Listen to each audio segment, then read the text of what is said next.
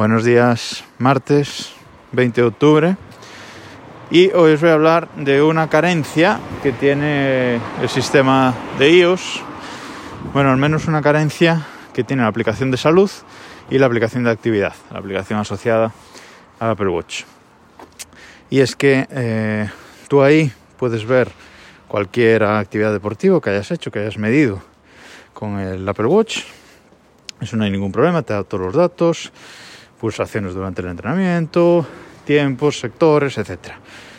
Tanto en la aplicación de actividad como en la de salud, sobre todo desde iOS 13. Antes no mostraba toda la información, pero ahora sí.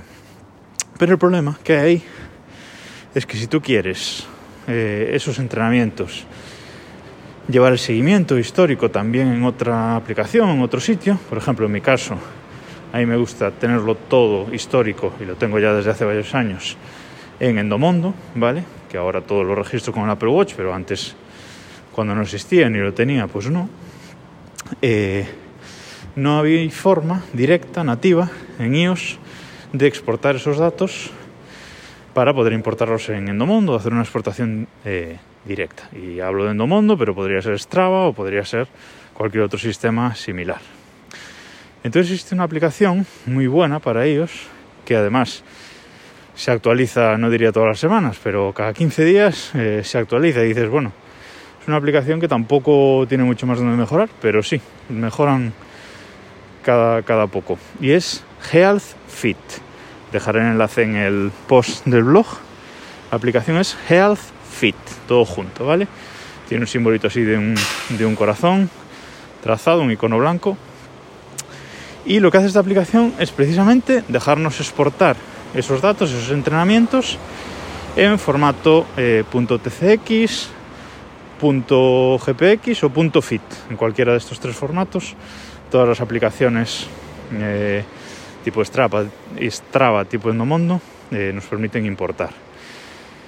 Y está muy bien porque te permite exportar eh, este archivo, bueno, pues directamente como archivo y lo guardas en la aplicación de archivos o donde quieras del iPhone o directamente te permite hacer una exportación automática. Cada vez que haces un entreno ella en segundo plano hace una exportación automática. Puedes exportar pues a Dropbox a Google Drive a iCloud directamente pero también a servicios vale a Under Armour a, a Strava a Map My Room. Es decir tiene varios servicios integrados a donde se puede exportar directamente y sincronizar directamente. Curiosamente, Endomondo no es uno de estos servicios porque Endomondo pues, no tiene API, pero bueno, yo lo hago por fuera o a través de, de Under Armour, que Endomondo es de Under Armour, también se puede hacer esa sincronización automática.